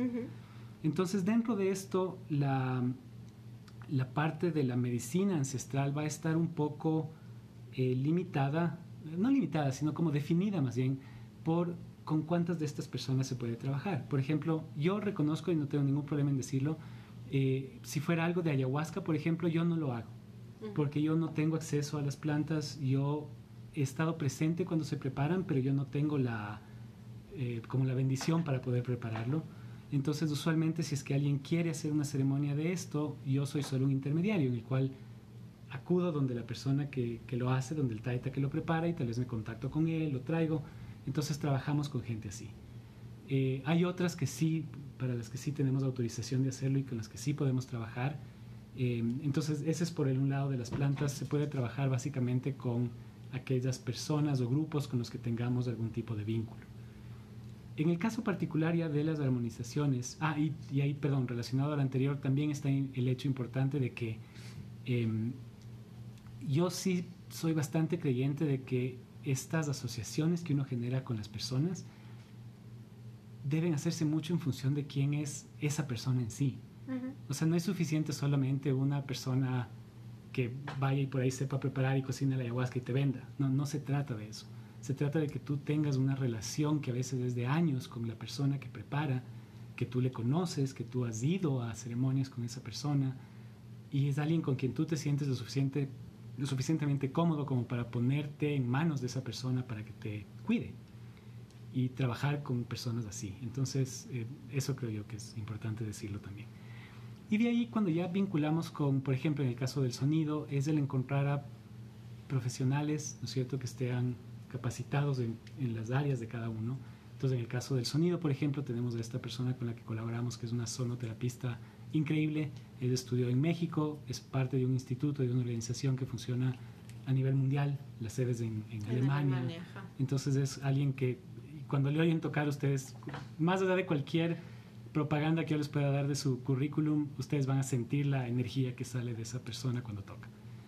Eh, cuando hacemos, por ejemplo, procesos en los que acompañamos psicoterapia, es igual que en el caso de Andrea, es psicóloga profesional con su título, tiene X cantidad de años de experiencia y todo.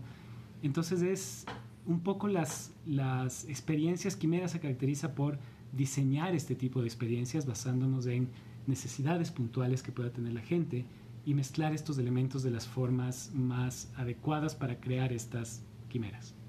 Esa es la cosa. Wow. Muy bien, vamos a ir terminando. Eh, para los que hayan quedado como con las dudas o cuestionamientos o les, se les prendió la, la chispa de la curiosidad, vamos a tener un evento el 28 de noviembre a las 5 de la tarde con cupos extremadamente limitados, pero entendiendo que el valor de esta experiencia es presencial. Eh, es un ritual con medicina ancestral para procesar la pérdida, una temática totalmente oportuna para este año. Cuéntanos un poco de qué va eh, para las personas que no saben nada y quieren inscribirse.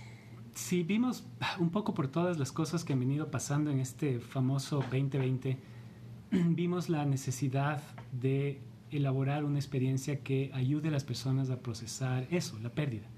Puede ser una pérdida de desde alguien tan cercano como un ser querido hasta hemos experimentado pérdidas laborales, hemos experimentado pérdidas materiales, hemos experimentado pérdidas de, de entornos, de círculos sociales, de un montón de cosas. Eh, y hemos visto que no, en nuestra cultura en especial este tema de afrontar la pérdida, y, y, más cuando se trata de pérdidas físicas, de duelos, de muertes, es algo en lo que nos falta mucho, mucho por caminar. O sea, no sabemos cómo afrontar esta, esta pérdida. Entonces hemos hecho esta, hemos organizado esta ceremonia, va a ser una ceremonia de San Pedro, en el cual vamos a tener también una ronda de tambor chamánico y todo esto lo vamos a complementar con una intervención eh, terapéutica, em, eso, con, con miras a ayudar a que las personas puedan tener nuevas luces, nuevas herramientas y encontrar una nueva forma de afrontar estas pérdidas que todos estamos atravesando. Em, un poco, eh, bueno, lo que decía Angie también, el tema de los cupos limitados y demás, es por todo este tema, es otra de las cosas que nos está tocando aprender, es a cómo lidiar y cómo convivir con estas limitantes de espacio que hay, de grupos y demás. Entonces, el hacer actividades ya así como que súper grandes donde hayan, no sé, X cantidad de personas y demás no es posible. Ahora estamos haciendo cosas muy, muy chiquitas con cinco personas, tal vez siete y no más de eso, eh, precisamente para poder respetar todas las normas de seguridad que hay, de hacerlo en lugares abiertos, mantener la distancia más, eh, más apropiada, cierto? Estos mínimos dos metros y demás, y poder también al mismo tiempo estar presentes a nivel eh, como personal, individual de cada uno, poder atenderles de la mejor manera posible.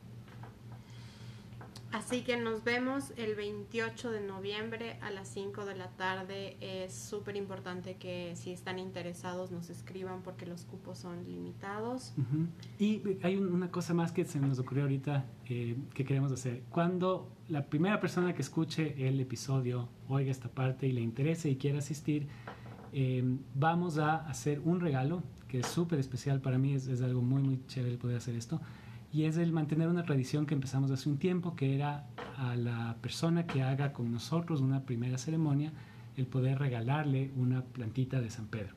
Entonces, a la primera persona que escuche este episodio y nos mencione esta idea, esta promoción y nos contacte por las redes, por mensaje, por lo que sea, y nos diga que escuchó esto, eh, se va a ser acreedor o acreedora a una plantita de San Pedro que viene de, directamente de la rama de la persona que a mí me enseñó a trabajar con esta planta. Él me dio a mí un San Pedro y este San Pedro que les vamos a dar es un hijito, un retoño de esa planta. Entonces, esa es como una, una sorpresa que les teníamos para el episodio de hoy.